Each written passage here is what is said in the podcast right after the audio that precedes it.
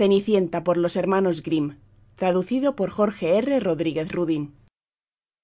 La esposa de un rico hombre cayó enferma y sintiendo que ya estaba en sus últimos días, llamó a su única hija a su lado y le dijo Mi querida hija, sé siempre buena y piadosa, y así el buen Dios te protegerá todos los días, y yo también velaré por ti desde el cielo, y estaré cerca de ti. Momentos después, la buena señora cerró los ojos y partió al reino de Dios. Todos los días la joven visitaba la tumba de su madre, y lloraba, y se comportaba buena y piadosa. Cuando llegó el invierno una gran capa de nieve se formó sobre la tumba, y cuando el sol del verano la derritió, su padre tomó a otra mujer por esposa. La nueva mujer llegó a la casa con sus dos hijas, las cuales eran guapas y de lindas caras, pero viles y de corazón negro. Allí empezaron los malos tiempos para la pobre hija del señor.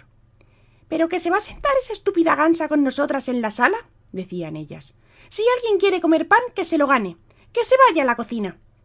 Ellas le quitaron los lindos vestidos que tenía, le pusieron un viejo delantal gris y le dieron unos zapatos de madera. Solo mira a la orgullosa princesa, qué compuesta está.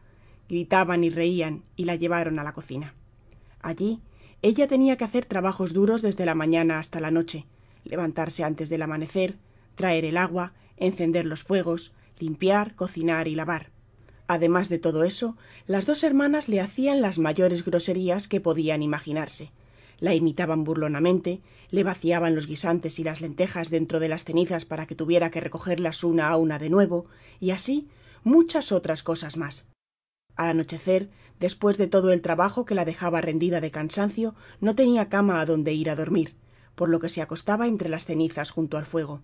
Su padre, casi siempre ausente de la casa por su trabajo, no percibía lo que pasaba. Y como la joven siempre andaba sucia y tiznada por la ceniza, ellas le pusieron el sobrenombre de Cenicienta. Sucedió que un día, en uno de los viajes que el padre acostumbraba a hacer, le preguntó a las hijastras si querían que les trajera algo al regreso. Bellos vestidos, dijo una. Perlas y joyas, dijo la otra. ¿Y tú? ¿Qué deseas para ti? le preguntó el padre a Cenicienta. Padre, corta para mí la primer rama que te golpee el sombrero cuando vengas de regreso. Así pues, él compró bellos vestidos, perlas y joyas para las dos hijastras, y cuando venía para su casa, pasando por un tupido bosque, una rama de avellano pegó en su sombrero y se lo botó. Entonces cortó la rama y la cargó con él. Al llegar a casa dio a las hijastras lo que le pidieron, y a Cenicienta la rama del avellano. Cenicienta se lo agradeció, fue a la tumba de su madre y plantó la rama allí, y lloró tanto que las lágrimas cayeron sobre la rama y la humedeció. Y la rama creció, llegando a ser un frondoso árbol. Tres veces al día Cenicienta iba y se sentaba bajo él, y lloraba y rezaba, y un pequeño pajarito blanco venía siempre al árbol y si Cenicienta expresaba algún deseo, el pajarito le dejaba caer lo que ella había deseado. Sucedió, sin embargo, que el rey organizó un festival que duraría tres días, y al cual invitaba a todas las bellas muchachas del país, para que su hijo pudiera escoger a una de ellas por esposa. Cuando las dos hermanastras oyeron que ellas estarían en la lista, se sintieron muy complacidas, y llamaron a Cenicienta diciéndole Peínanos el cabello, cepilla nuestros zapatos y sujeta nuestras hebillas, porque vamos para el festival en el palacio del rey. Cenicienta obedecía, pero lloraba, porque también le gustaría poder ir con ellas al baile, y le rogaba a su madrastra que lo hiciera. Pero la madrastra, que no era buena ni cariñosa, como sí lo son la mayoría de las madrastras, le dijo ¿Ir tú, Cenicienta? ¿Tú, que estás toda sucia y asquerosa, pretendes ir al festival? Tú que no tienes vestidos ni zapatos adecuados y pretendes ir a bailar sin embargo tanto insistía cenicienta en pedirlo que al final dijo la madrastra he vaciado un plato de lentejas entre las cenizas para ti. Si en dos horas las has recogido todas podrás ir con nosotras.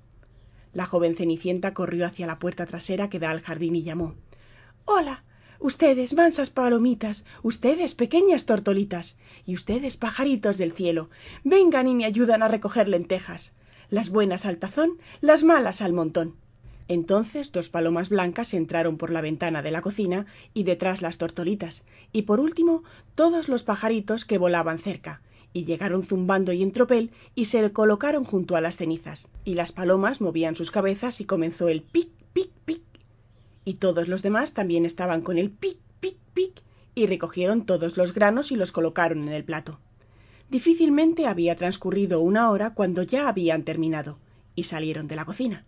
Entonces Cenicienta llevó el plato donde la madrastra e iba contenta, pensando que ahora sí que la dejaría ir al festival. Pero la madrastra dijo Ah, no, Cenicienta, tú no tienes vestidos, y así no puedes bailar. Solo serías motivo de risas. Y como Cenicienta lloró por eso, la madrastra le dijo Si puedes sacar de las cenizas otros dos platos de lentejas que tienen mezcladas y me las muestras en menos de una hora, podrías ir con nosotras. Y la madrastra pensó para sí eso sí que no lo podrá hacer. En cuanto la madrastra mezcló los dos platos de lentejas con la ceniza, la joven corrió de nuevo a la puerta que da al jardín y gritó Hola. Ustedes, mansas palomitas, ustedes, pequeñas tortolitas, y ustedes, pajaritos del cielo, vengan y me ayuden a recoger lentejas, las buenas al tazón, las malas al montón. Entonces dos palomas blancas entraron por la ventana de la cocina, y detrás las tortolitas, y por último todos los pajaritos que volaban cerca, y llegaron zumbando y en tropel y se colocaron junto a las cenizas. Y las palomas movían sus cabezas y comenzó el pic, pic, pic. Y todos los demás también estaban con el pic. Y recogieron todos los granos y los colocaron en el plato, y antes de media hora habían terminado y volaron hacia afuera de nuevo. Entonces la joven llevó los platos a la madrastra, y toda contenta pensando que ahora sí iría al festival con ellas. Pero la madrastra dijo Nada de eso te ayudará no irás con nosotras, ya que no tienes vestidos para bailar y nos avergonzaríamos de ti. Y volvió la espalda a Cenicienta y salió presurosa junto con sus dos orgullosas hijas. Como ya no había nadie más en la casa, Cenicienta fue a la tumba de su madre bajo el árbol de avellanas y gritó Tirita y tiembla, arbolito, te lo pido a ti. Oro y plata, tírame a mí. Entonces un pájaro le tiró un vestido de oro y plata con bordados de fina seda, y ella se colocó el vestido y corrió al festival. Sus hermanastras y su madrastra no la reconocieron y creyeron que sería una princesa extranjera, ya que se veía tan bella con aquel vestido de oro y plata. Ellas nunca la relacionaron con Cenicienta, y más bien la imaginaban sentada en la cocina de la casa, toda sucia, recogiendo lentejas de las cenizas. El príncipe fue a conocerla, la tomó de la mano y bailó con ella.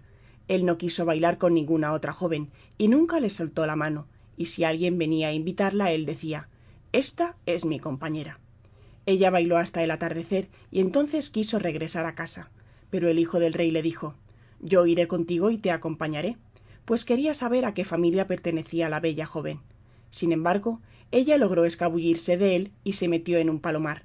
El hijo del rey esperó a que llegara un leñador que había llamado y entonces le contó que la extraña joven había saltado hacia el palomar. El viejo hombre pensó ¿Quién podrá ser? y mandó a que le trajeran un hacha y un pico y él tiró en pedazos el palomar, pero no encontraron a nadie dentro. Y cuando todos llegaron a la casa, Cenicienta yacía en sus sucios vestidos, y una débil lámpara de aceite alumbraba la habitación, pues Cenicienta había saltado rápidamente por la parte trasera del palomar y corrió al arbolito de avellanas, y allí se quitó el vestido de oro y plata y lo colocó sobre la bóveda, y la paloma se lo llevó de allí. Luego ella se fue a la cocina y se colocó entre las cenizas con su usual gris vestimenta.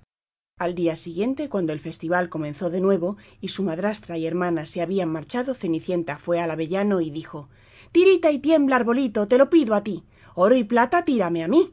Entonces el pájaro le tiró ahora un vestido mucho más bonito que el del día anterior. Y cuando Cenicienta apareció en el festival con ese vestido, todo el mundo quedó maravillado de su presentación. El hijo del rey había esperado hasta que ella llegara e inmediatamente tomó su mano y bailó únicamente con ella. Cuando alguien venía a invitarla, él decía Esta es mi compañera. Cuando llegó el atardecer ella quiso retirarse, y el hijo del rey la siguió, pues quería ver en qué casa se introducía. Pero ella se escapó rápido de él y entró a un jardín detrás de una casa. Había allí un bello y alto árbol del cual colgaban magníficas peras. Ella subió tan ágilmente las ramas como una ardilla, que el hijo del rey no pudo saber exactamente por dónde se fue y esperó a que llegara otra vez el leñador, y entonces le contó que creía que la extraña joven había subido al árbol de peras. El viejo hombre pensó ¿Quién podrá ser? y tomando el pico y el hacha derribó el árbol, pero no había nadie allí. Y en casa de Cenicienta, cuando todos llegaron a la cocina, Cenicienta estaba allí, entre las cenizas, como siempre, ya que ella había saltado por el lado opuesto del peral y entregado el bello vestido a la paloma en el avellano, y puesto sus grises ropas de nuevo. Al tercer día, cuando todos se habían marchado, Cenicienta fue otra vez más a la tumba de su madre y dijo al árbol Tirita y tiembla, arbolito, te lo pido a ti. Oro y plata tírame a mí. Y ahora el pájaro le tiró otro vestido aún más esplendoroso y lujoso que jamás hubiera tenido, y las zapatillas eran de oro. Cuando llegó al festival con aquella vestimenta, todo el mundo quedó mudo de la impresión. El hijo del rey de nuevo solo bailó con ella, y si alguien llegaba a invitarla le decía Ella es mi compañera. Al llegar otra vez el atardecer, Cenicienta quiso retirarse, y el hijo del rey estaba ansioso de acompañarla, pero ella escapó tan rápido que no pudo seguirla. Sin embargo, el hijo del rey había pensado en una estrategia y había llenado las escaleras con resina, y cuando ella bajaba las gradas, la zapatilla izquierda se quedó pegada. El hijo del rey la recogió, y era pequeña y fina, toda de oro. Al día siguiente fue donde el rey y le dijo Ninguna joven, sino solamente aquella a quien le calce esta zapatilla de oro, podrá ser mi esposa. Al saberse la noticia, las dos hermanas se regocijaron, pues tenían un bonito pie, cuando el hijo del rey en su recorrido llegó a la casa de Cenicienta, la mayor fue a su habitación con la zapatilla a tratar de colocársela, y su madre estaba con ella. Pero le fue imposible ajustar el dedo gordo del pie, y la zapatilla era demasiado pequeña para ella. Entonces su madre trajo un cuchillo y le dijo Córtate el dedo, que cuando seas la reina no necesitarás andar más a pie. La muchacha se cortó el dedo, y forzó el pie dentro de la zapatilla y soportando el dolor fue donde el hijo del rey. Entonces él la montó en su caballo como novia y salió con ella. Pero sin embargo tenían que pasar por la tumba y allí, en el avellano, estaban las dos palomas que gritaban Voltea y vuelve a ver, hay sangre en el zapato. Muy grande es el pie, y en casa está aún tu mujer. Entonces él bajó la mirada y vio cómo salía sangre del zapato. Volteó hacia atrás a su caballo y llevó a la falsa novia de regreso a su casa, y dijo que esa no era la verdadera y que la otra hermana debería medirse la zapatilla. Entonces ella fue a su habitación y sus dedos calzaban bien en la zapatilla, pero su talón era demasiado largo, y su madre de nuevo tomó el cuchillo y le dijo Córtate un poco ese talón, pues cuando seas reina no necesitarás andar más a pie. La hija se cortó un pedazo del talón, soportó el dolor y fue a la presencia del hijo del rey, y la montó en su caballo como su novia y se fue con ella pero cuando pasaban el avellano, las dos palomas sentadas en él gritaron Voltea y vuelve a ver, hay sangre en el zapato. Muy grande es el pie, y en casa está aún tu mujer. Él miró hacia abajo al pie de ella y vio cómo salía sangre de la zapatilla y cómo le había manchado su media blanca. Entonces giró a su caballo y llevó a la falsa novia de nuevo a su casa. Esta no es la correcta, dijo él. ¿No tienes otra hija? preguntó al padre. Bueno, dijo el hombre, hay aún una pequeña y tímida hija en la cocina que mi anterior esposa me dejó, pero es imposible que ella pueda ser la novia. El hijo del rey dijo que fueran por ella, pero la mujer exclamó Oh, no. ella está muy sucia y no puede presentarse así. Él insistió decididamente y tuvieron que llamar a Cenicienta. Ella primero se lavó sus manos y su cara y entonces se reverenció ante el hijo del rey, quien le dio la zapatilla de oro. Ella se sentó serenamente en una banca, sacó su pie del pesado zapato de madera y lo puso en la zapatilla que calzó como un guante. Y cuando ella se levantó, el hijo del rey la miró a la cara y reconoció a la bella joven que bailó con él, y gritó entusiasmado Esta es la verdadera novia. Y además, Cenicienta sacó la otra zapatilla que guardaba en su delantal y se lo puso emocionadamente. La madrastra y las dos hijas quedaron aterrorizadas y se pusieron pálidas y rabiosas. Él, sin más que hacer, montó a Cenicienta en su corcel y salió con ella. Cuando pasaban por el avellano las dos palomas cantaron Voltea y vuelve a ver. No hay sangre en el zapato. Muy exacto es el pie y contigo viaja tu mujer. Y una vez que dijeron eso, las dos palomas volaron hacia ellos y se posaron en los hombros de Cenicienta, una a la derecha, otra a la izquierda, y allí siguieron todo el viaje. Cuando llegó el día de celebrar la boda del hijo del rey, las dos hermanastras llegaron y buscaron obtener el favor de Cenicienta y compartir su buena fortuna. Y cuando la pareja de novios iba hacia la iglesia, la mayor se colocó al lado derecho y la menor al lado izquierdo de Cenicienta. Pero entonces las palomas empezaron a picotearlas y a ensuciarlas sin descanso. De ese modo castigaron a las hermanas por su maldad y falsedad, quedando ellas con las cicatrices por muchos días. sin embargo por tener gran corazón cenicienta las perdonó sinceramente y las ayudó a llevar una vida digna junto con su padre y su madrastra cenicienta